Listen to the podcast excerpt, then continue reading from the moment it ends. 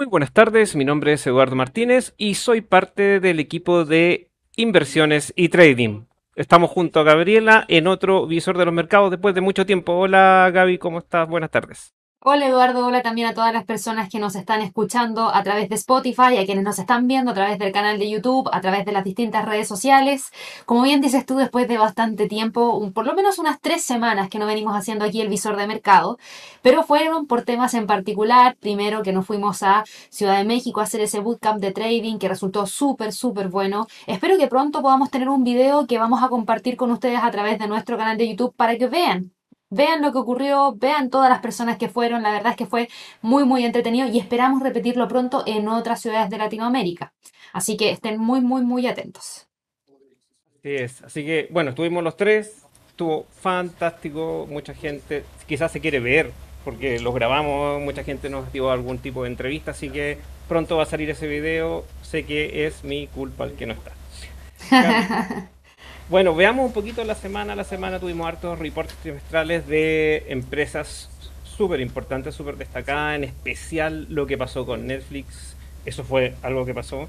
Ayer también tuvimos las declaraciones de Powell eh, y también hemos tenido las declaraciones de Reino Unido, del Banco, del Banco de Reino Unido. Cuéntanos un poquito cómo estuvo esa semana.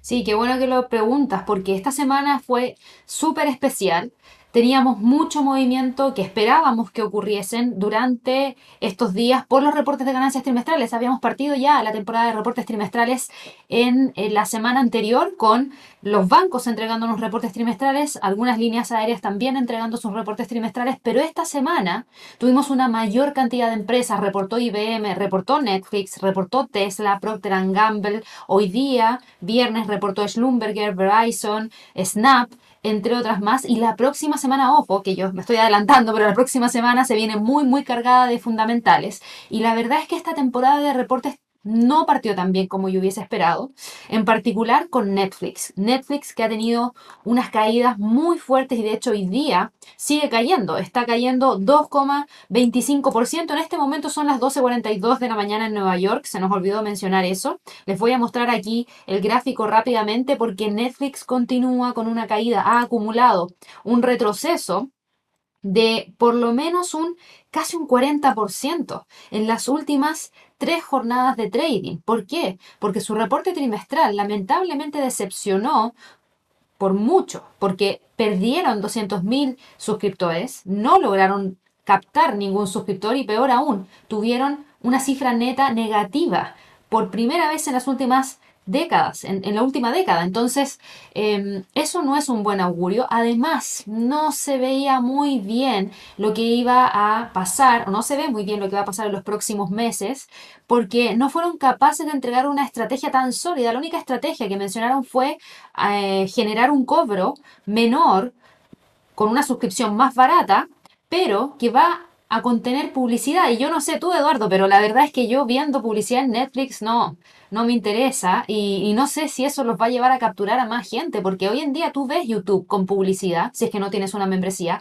Hoy día tú ves Roku con publicidad, si es que no tienes ningún... Eh, ninguna suscripción pagada. Cuando tú pagas, lo que haces es eliminar la suscripción, o sea, perdón, la publicidad. Pero fíjate, el caso de Netflix está haciendo como el tema la inversa, tendría que haber partido con Exacto. Eso es lo que yo también siento. Entonces, muchas personas dentro del mercado también sienten lo mismo. De hecho, Bill Ackman, que había hecho una gran inversión en Netflix hace un par de eh, meses atrás, cerró su posición y asumió una pérdida de más de 400 millones de dólares. Solamente porque no confía en las proyecciones futuras de Netflix, porque no encontró que el reporte entregara señales positiva, está, como bien dice Eduardo, involucionando. Entonces, lamentablemente esto no es bueno porque arrastró a Roku, arrastró a Disney, siendo que Roku tiene un modelo de negocios un poquito distinto, es más similar a Netflix, pero igual es distinto. Disney tiene un modelo de negocio súper, súper distinto. Todavía Disney Plus no es la principal fuente de ingresos de Disney. Walt Disney todavía sigue teniendo su principal fuente de ingresos en los parques temáticos. Además de eso, tenemos que hablar acerca de otros servicios de streaming que son más allá de Disney Plus. Tenemos también el tema de los estrenos en cine, tenemos el tema del merchandising, tenemos la hotelería, resorts, cruceros, etc. Entonces, siento que ahí lamentablemente Disney salió para atrás solamente por tener un parecido. Y de hecho, si miramos la acción de Disney, Sí, exactamente, justo por pecadores. Y fíjate, Disney también viene cayendo en las últimas tres jornadas y acumula un retroceso por este tema de Netflix de un 10% casi. Está llegando por debajo de los 120 dólares la acción y eso ya nos empieza a dejar, fíjense, en niveles prácticamente prepandémicos. Y de hecho, peor que prepandémicos, porque antes de la pandemia, la acción de Disney cotizaba en 140 dólares por acción y hoy día está cotizando en 119,23. O sea, mal, mal, mal, mal. Ahora, no todo ha sido tan malo, porque también tuvimos reportes de ganancias trimestrales por parte de Tesla que resultaron muy buenos. Yo tenía mis dudas ahí con Tesla, yo les decía en los lives de premercado americano que la verdad es que tenía dudas respecto a qué tanto proyectaban vender con los cierres de las fábricas y con las caídas de la demanda de vehículos en China y en Europa. A pesar de eso, Netflix entregó un muy buen reporte de ganancia trimestral, superando con creces las estimaciones de las ganancias por acción, también los ingresos. Mencionaron que esperaban recuperar toda la producción perdida por la fábrica de Shanghai gracias a las plantas de producción que abrieron en Texas y que abrieron en Alemania. Por ende, esperan tener toda la producción completamente en línea para fines del segundo, del primer semestre de este año. Así que eh, en ese sentido lograron sobrellevar bastante bien la situación y no proyectan menores ventas. Eso le dio un movimiento hacia el alza Netflix, pero en general, fíjate cómo termina todo corrigiendo. Yo creo que aquí lo que más ha ganado terreno durante estos últimos días han sido las líneas aéreas, porque las líneas aéreas, como por ejemplo American Airlines, durante esta semana han ganado una gran cantidad de avance. De hecho, van con un alza esta semana, American Airlines cerrando con un alza aproximada de 10,71%. O sea, súper bien. Rompiendo niveles importantes, rompiendo los 19,34, llegando hacia los 21. ¿Y por qué? Porque tuvimos el reporte de United Airlines que proyectó un muy buen trimestre. De hecho, proyectó que en este trimestre va a volver a ser rentable. A pesar de que su reporte fue súper malo porque entregó pérdidas por acción y unos ingresos menores a lo que el mercado esperaba, sí consideran que la demanda está creciendo con mucha fuerza y eso los va a llevar a ser rentables en este trimestre. Por ende, todas las líneas aéreas se contagiaron de ese optimismo y obviamente lo sumaron al optimismo que tenía Delta. Así que en general al sector del turismo le ha ido bastante bien. Eso pasó con los reportes trimestrales. Ahora, si nosotros miramos los precios del Standard Poor's, si miramos los movimientos dentro del Nasdaq, si miramos los movimientos dentro del Dow Jones, todo está hoy día con un movimiento de caída de más de un 1,4%. Y aquí tiene que ver también con lo que tú decías, declaraciones de gobernadores de los bancos centrales, Banco Central Europeo, Reserva Federal, Banco de Inglaterra, que estuvieron declarando ayer jueves ante el Fondo Monetario Internacional.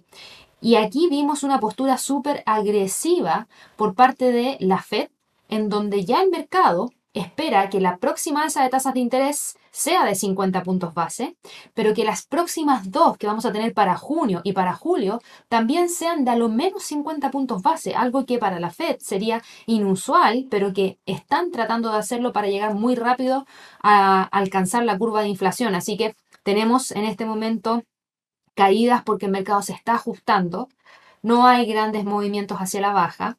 Eh, en cuanto a caídas mayores, me refiero a que, por ejemplo, el Dow Jones no está rompiendo los 32.800, que es uno de los niveles de soporte más importantes. El Standard Poor's no está rompiendo los 4.120, que es uno de los niveles más importantes. El Nasdaq todavía no está rompiendo los 13.000. Por ende, sí, hay caídas, pero todavía no se dan quiebres de niveles claves. Pero claro que hemos tenido incertidumbre durante estos últimos días, la verdad. ¿Tienes algún datito de criptomonedas? Al parecer se han visto laterales. De un lado Qué buena pregunta. Mira, te voy a mostrar aquí algo que te va a gustar y que espero que la gente que lo está viendo en YouTube obviamente lo aproveche y aquellas personas que nos están escuchando en Spotify se los voy a contar también, porque yo voy a incorporar dentro del gráfico un índice de un coeficiente de correlación, en donde voy a medir la correlación entre el Standard Poor's y el Bitcoin. Y, eh, un segundito que lo pongo acá de inmediato. El índice de correlación está altísimo, altísimo, tiene una alta significancia. La significancia hoy día está en 0.96 positiva. ¿Qué significa eso? que en gran parte los movimientos del Bitcoin se pueden explicar por el movimiento del Standard Poor's. Y en ese sentido estaríamos hablando de un movimiento mm, que si se da a la baja para el mercado accionario, se daría a la baja también Exacto, para las criptos. Entonces, mucha atención ahí, por favor, porque están muy correlacionados y hay muchas veces que me dicen, pero ¿por qué? Si no debería ser así. ¿Apetito al riesgo o aversión al riesgo? A eso se, eh, se traduce al final. ¿Por qué? Porque si el mercado no tiene apetito al riesgo, no va a invertir en activos riesgosos, como es el mercado accionario, como es el mercado de las criptos. Y eso es lo que estaría pasando justamente ahora. Por eso hoy día, cuando tú ves caídas en el Standard Poor's, también estás viendo caídas dentro del Bitcoin. Bueno, y así, todas las criptos que, siguen a la sombra de, Bitcoin. Sí, eso sí me faltó mencionarte algo, porque sí, Bitcoin viene cayendo hoy día 2,53%. Hay algunas que se salvan. Litecoin no está cayendo, está subiendo 0,65%, pero igual, todas las criptos están enrangadas en niveles importantes, no logran definir una tendencia todavía y hay que prestar mucho ojo. Pero me había faltado mencionarte algo que tenía que ver con el mercado de divisas. Libra esterlina. Mira la vela del día de hoy. Hoy día la libra esterlina está cayendo un 1,48%. Y esto tiene que ver específicamente, exacto, Andrew Bailey, el gobernador del Banco de Inglaterra.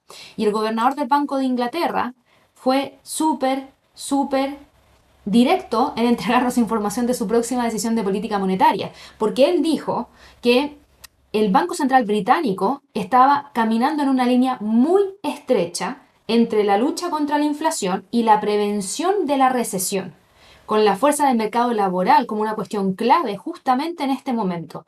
El mes pasado, el Banco de Inglaterra ya había suavizado su lenguaje sobre la necesidad de más aumentos de tasas de interés porque los responsables de política monetaria hicieron hincapié en los riesgos a la baja para la economía decían que había muchas preocupaciones sobre la inflación que se está incrustando en las expectativas. Entonces, claro, él vino a suavizar porque y esto es algo que vamos a tener que empezar a evaluar porque si tenemos una inflación tan alta y el Banco Central va y sube en este momento, un momento súper complicado a mi parecer, la tasa de interés si la suben muy, muy, muy fuerte, ¿qué va a pasar con aquellas personas que hoy en día ya no les alcanza para comprar alimentos porque los alimentos están muy caros?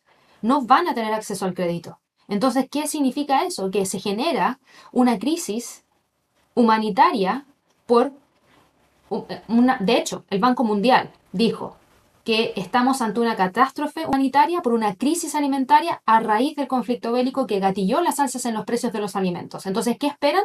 Que la gente sea más pobre, que la gente no pueda pagar muchos alimentos y los alimentos que consuman sean de mala calidad. Entonces, eso mismo es lo que el Banco de Inglaterra está viendo y por lo mismo están intentando evitar que por un lado, las expectativas de inflación se enquisten y que por otro lado se gatille una recesión a raíz de lo mismo. Y el día domingo, nosotros a través del canal de YouTube, les vamos a estrenar un video que habla respecto a la recesión. ¿Qué es? ¿Cómo se puede predecir una recesión? ¿Qué impacto tiene en no solamente las inversiones, sino que también en nuestro día a día? Así que por favor, véanlo. Se va a estrenar en la tarde del día domingo. Y por eso es importante que nos sigan, que activen la campanita en el canal de YouTube, porque así pueden vernos a nosotros cuando tenemos eventos especiales o lo que hacemos todos los días, que es el premercado y el cierre del mercado. Exacto. Gaby, antes de pasar a lo que veremos la próxima semana, ¿te parece que hablemos un poquito del webinar que se nos viene la próxima semana también? Que es eh, aprendiendo del Ichimoku, Gaby. Cuéntame un poquito de lo que veremos ahí. Mira, qué bueno que lo mencionas porque nosotros tenemos en nuestro sitio web, en la sección de recursos gratuitos, webinars y eventos, tenemos un calendario que muestra todos los eventos que vamos a realizar en lo que nos queda del mes de abril y lo que se viene para el mes de mayo. Y efectivamente la próxima semana tenemos un webinar que se llama Aprendiendo de Nichimoku, que es el día miércoles 27 de abril y va a ser a las 12 horas de Nueva York. ¿Qué vamos a ver ahí? Nosotros vamos a en realidad yo les voy a explicar de qué se trata el Ichimoku, cómo está compuesto, cómo lo pueden utilizar en su trading cómo pueden diseñar una estrategia en base a este indicador, que ojo, no es un indicador simple, es prácticamente un sistema de trading, así que es súper, súper completo. Vamos a realizar algunos ejercicios de aplicación a través de la plataforma, así que los dejo a todos súper invitados a que puedan suscribirse. Recuerden que estos webinars son a través de Zoom, no son a través de YouTube. Hay un formulario, les vamos a dejar en el en la descripción de este video el enlace, también en el canal de Spotify les vamos a dejar el enlace para que se puedan suscribir. Es un evento gratuito a través de Zoom y si es que no pueden asistir a las 12 horas de Nueva York del día miércoles 27 de abril, no importa, suscríbanse igual, regístrense igual porque nosotros al final del webinar a todas las personas que se registraron les vamos a mandar la grabación. Así que si ustedes se registran, van a poder acceder a verlo en la hora o a través de la grabación que les vamos a hacer llegar. Y aprovechando, recordemos un poquito el curso de Lux, que ya se nos viene, que ya se nos viene encima, un poco, ¿qué hablaremos ahí? Sí, ahí, eh, bueno, Javier es quien está a cargo del curso de estrategias de scalping en 360. Es un curso que se va a estar desarrollando la primera semana del mes de mayo. Ustedes saben que nosotros la primera semana de cada mes hacemos un curso especial en donde en cinco días se ve de manera intensiva un tema en particular. El tema en particular, el mes de mayo, va a ser scalping. Y ahí la idea es que ustedes aprendan distintas estrategias de scalping para poder ser aplicadas en el mercado forex, para poder ser aplicadas en el mercado de criptomonedas, que entiendan cómo poder realizar análisis técnico y manejo de riesgo para scalping y obviamente hacer live trading. Así que los dejamos también súper invitados a que revisen toda esa información. Recuerden que pueden acceder de manera gratuita si tienen, eh, si abren una cuenta con un broker que esté en convenio con la academia. También tienen un 50% de descuento si es que ya tienen una cuenta real con un broker en convenio o pueden realizar el pago total si es que no tienen ninguna cuenta con ningún broker en convenio y no les interesa tampoco abrir ninguna. Tienen tres opciones, ahí ustedes elijan la que más les acomoda, pero por favor no se lo pierdan repito lo que dijiste tú al principio, tanto el curso de Lux como el próximo, el webinar del miércoles, si no me equivoco, eh, están en el detalle ya sea de este video, si lo están viendo en YouTube, o del detalle de, el, de Spotify directamente. Así que ahí pueden hacer clic en cualquiera de los dos para registrarse, inscribirse, comprar lo que sea. Gaby, ¿qué nos queda ya para la próxima semana, lo que espera la gente, qué es lo que veremos en el calendario económico, qué, podría, qué podríamos ver, qué, sí, qué se viene. Mira, la próxima semana, por un lado, reportes de ganancias trimestrales. Por favor, estén súper, súper atentos, porque la próxima semana vamos a tener a todas las megacapitalizaciones, todas las empresas de megacapitalización, principalmente enfocadas en el sector de tecnología, entregándonos su reporte de ganancia trimestral. De hecho, vamos a partir el día lunes 25 de abril, tras eh, en el premercado, con los reportes de Coca-Cola. El 26 de abril vamos a tener a 3M, vamos a tener a Boeing, General Electric, Alphabet, General Motors, Microsoft, Visa. El miércoles 27 vamos a tener a eh, Ford Motor, vamos a tener a Meta Platforms, PayPal, vamos a tener Spotify. El jueves vamos a tener a Caterpillar, Mastercard, McDonald's, PepsiCo, Twitter, ojo con Twitter ahí porque Elon Musk ha estado dando que hablar respecto a Twitter. También vamos a conocer a Amazon, Apple, Intel, Roku. Y cerramos la semana el viernes 29 de abril con la entrega de Chevron y ExxonMobil. Así que en cuanto a reportes de ganancias trimestrales hay muchísimos. ¿Cómo? Disculpa. Súper potente se viene la próxima. Sí, la verdad es que es muy potente, así que estén atentos a nuestro sitio web. No se pierdan, exacto. El premio con Gabriela. Eh, sí, premercado conmigo, cierre de Wall Street con Javier, porque hay muchas veces que Javier agarra justamente todos los reportes al momento en el cual se entregan y ya se pueden estar viendo los movimientos postmercado. Así que no se pierdan ni el premercado para prepararse para lo que se viene en la apertura y tampoco se pierdan el cierre junto a Javier. Y por otro lado, revisen nuestro sitio web www.inversionesytrading.com, porque ahí yo subo artículos en donde analizamos los movimientos que se dan a partir de los reportes de ganancias trimestrales. Y en cuanto a al calendario económico, lo voy a compartir acá, tenemos el día lunes, indicador IFO de confianza empresarial en Alemania. Vamos a tener el martes órdenes de bienes durables, que es súper importante, confianza del consumidor de The Conference Board, súper importante también. Ojo que ese es un indicador para el tema de la recesión, un indicador adelantado, así que ojo. Ventas de viviendas nuevas, inflación para Australia. El miércoles vamos a tener ventas minoristas para Australia, declaraciones de política monetaria del Banco de Japón y perspectivas económicas del Banco de Japón. Yo creo que en esta oportunidad esa decisión de política monetaria del Banco de Japón va a ser mucho más relevante por la fuerte depreciación que está teniendo el yen. Hay que ver si es que hablan del yen, porque ahí podríamos tener un gran movimiento dentro de esa divisa. Han estado esta semana con mucho movimiento alcanzando mínimos no vistos hace mucho tiempo frente al dólar. Por ende, esa decisión de política monetaria, claro que hay que mirarla no por las alzas de tasas de interés, no, específicamente por el yen. El jueves vamos a tener Producto Interno Bruto para Estados Unidos. Mucha atención también con eso, porque se espera un 1%. Vamos a ver qué tal resulta. Ojo que también el Producto Interno Bruto es algo que tenemos que mirar para poder evaluar si es que vamos a enfrentarnos o no frente a una recesión en el corto plazo. Vamos a tener el PMI de manufactura de Caixin y cerramos la semana con Producto Interno Bruto para Alemania, con inflación en la zona euro, Producto Interno Bruto para Canadá y datos de manufactura para China. Ahí termina la semana, veo un domingo primero de mayo que lamentablemente tocó domingo. bueno, no solo para nosotros, para México, Chile, a todos los que celebran el Día del Trabajador, bueno, parece que va a ser un día domingo. Sí, no vamos a poder saltarnos ahí un día laboral para descansar. Sí, bueno, nos estamos despidiendo entonces. Gaby, gusto. Ahora te tenemos la próxima semana en Santiago, así que... Sí, ahí voy a estar de vuelta en la oficina es que ya a mí me gusta el formato híbrido, ya se los he dicho en algunos premercados, me gusta el movimiento entre la oficina y otros lugares, así que por eso me ven a veces, no todos los días en la oficina, pero ya vuelvo el lunes. Sí, así que nos vemos. Chao Gaby. Que estén muy bien. Chao, chao. muy bien. Chao, chao. Hasta luego.